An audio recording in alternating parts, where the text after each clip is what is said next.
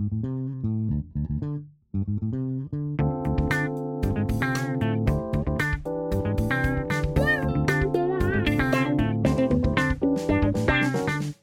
位听众，大家好，欢迎收听艾美讲，我是主持人艾美讲。大家最近好吗？艾美讲最近在忙什么呢？在忙口译、笔译跟教书，一直都是这三件事。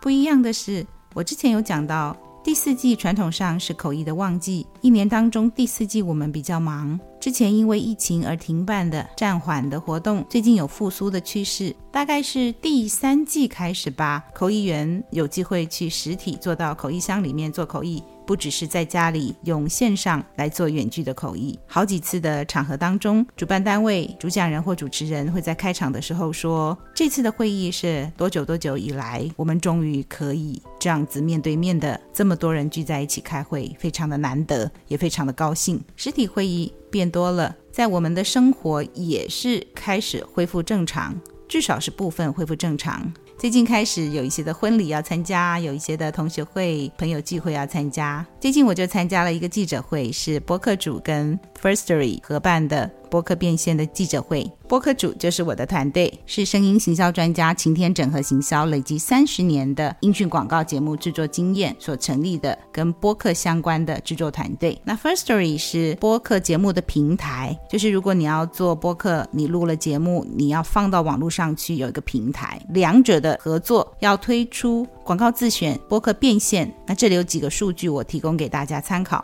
现在每天在台湾有五百万的播客节目的下载量，五百万呢，这是一个很好的广告的机会，五百万次的曝光。传统上用电视啊、平面啊、数位网络这些的行销，播客也是一个很好的路径。那 Firstory 的话，我在这场记者会当中听到很有趣的事情，就是这个 Firstory 的创办人他说，当初是因为他们自己要做播客，要平台，然后他们就自己创这个公司啊。现在呢，发现播客节目主持人做了节目以后。没有办法去找到广告来源，所以有这个需求。那现在他们又做这件事情，非常的 entrepreneurship 的精神，就找到了还可以改善的地方，还有自己需要什么，那有什么可以做得更好，然后就把它设立起来。除了造福自己，也造福大众。我刚讲说这个五百万次的下载量，表示很多人在听，可是百分之九十的播客却没有因为自己的节目而有任何的经济效益。我知道我的朋友里面有一些做播客，纯粹是做兴趣，想把人生经验分享出去，或者是在专业上，不管是律师啊、财经的方面啦，或者是星座啊，各种的，也有人哦是介绍读书心得，帮忙碌的人整理一些好看的书的内容摘要。那也有非常有磁性的声音，就。念故事啊，念书来助眠。播客节目有非常丰富的内容，大家从不同的主题去发挥。虽然是做兴趣的，不是以盈利为最终的目的，但是如果在此同时，你的节目因为优质而受到肯定，不是也很好的吗？那更何况，我相信也是有想要把它做成事业的。那除非你是排行榜前几名，能够受到关注，这百分之九十是需要有人来牵线的。就好像口译需要有 agents 来帮我们跟需要口译服务的客户牵线是一样的道理。做播客节目，我自己也曾经想过这个问题，就是说，像 YouTube，如果你的点击量或者是订阅率够高的话，那 YouTube 就会在上面自动的放广告，然后就会分润，然后那个钱就会转到你的账户，然后你就可以有收入。这个就是变现。那我以前有想过啊，这个播客哦，可能有人节目做得非常好，也很多人听，可是他还是得要去想想看广告主在哪里。那除非广告主。知道他这个节目，要不然的话，以我们这种不是广告行销的专业的话，或者是又要上班又要做节目，已经其实很忙了，既没专业又没时间的，就需要帮助。这次呢，这两者的合作，播客主跟 Firstory 的合作，对于想要从自己的播客节目获得经济效益的播客，我觉得是一个福音。希望能够在一年之内募集到一千名的播客，就是跟一千名的播客合作，为他们打造广告的商机。这个服务还包括。帮需要投放广告的公司设计广告的内容跟制作。晴天整合行销有三十年的广告的经验，得过三次的金钟奖，是这方面很有经验、历史悠久的公司。那这件事情让我想到，常常年轻的口译员都一直找不到客户，找不到适当的机会来做口译。我给的建议都是广发履历表给翻译社吧，因为翻译社有这么多家，他们等于是在前线打仗的啊。他们去接案子，接到以后，他要派给口译员去执行，你得要是他们名单里面的一名，他才知道你在哪里啊，除非你本来就是大家知道。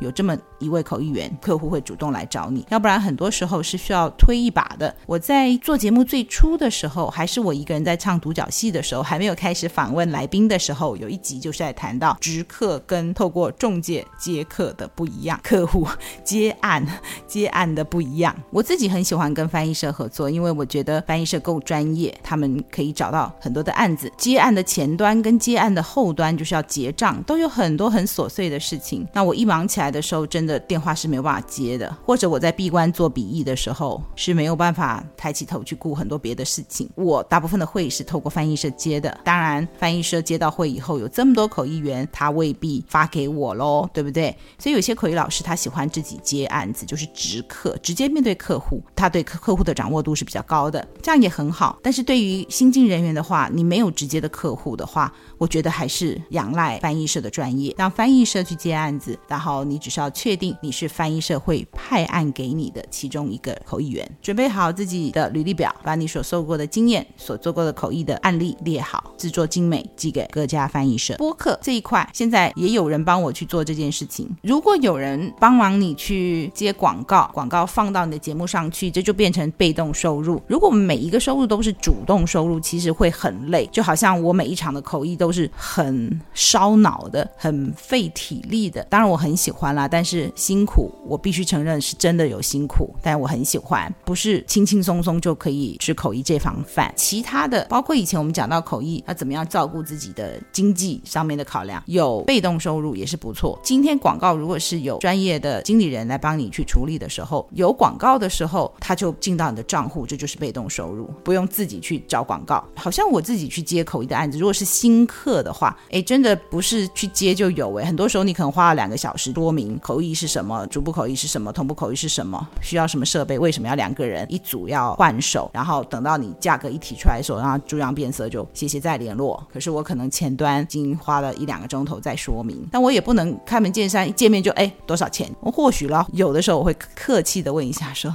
嗯，请问您以前有没有用过口译？那如果说有的话，您跟谁有合作过？那如果他一报出来的名字是资深口译员，那我就咻。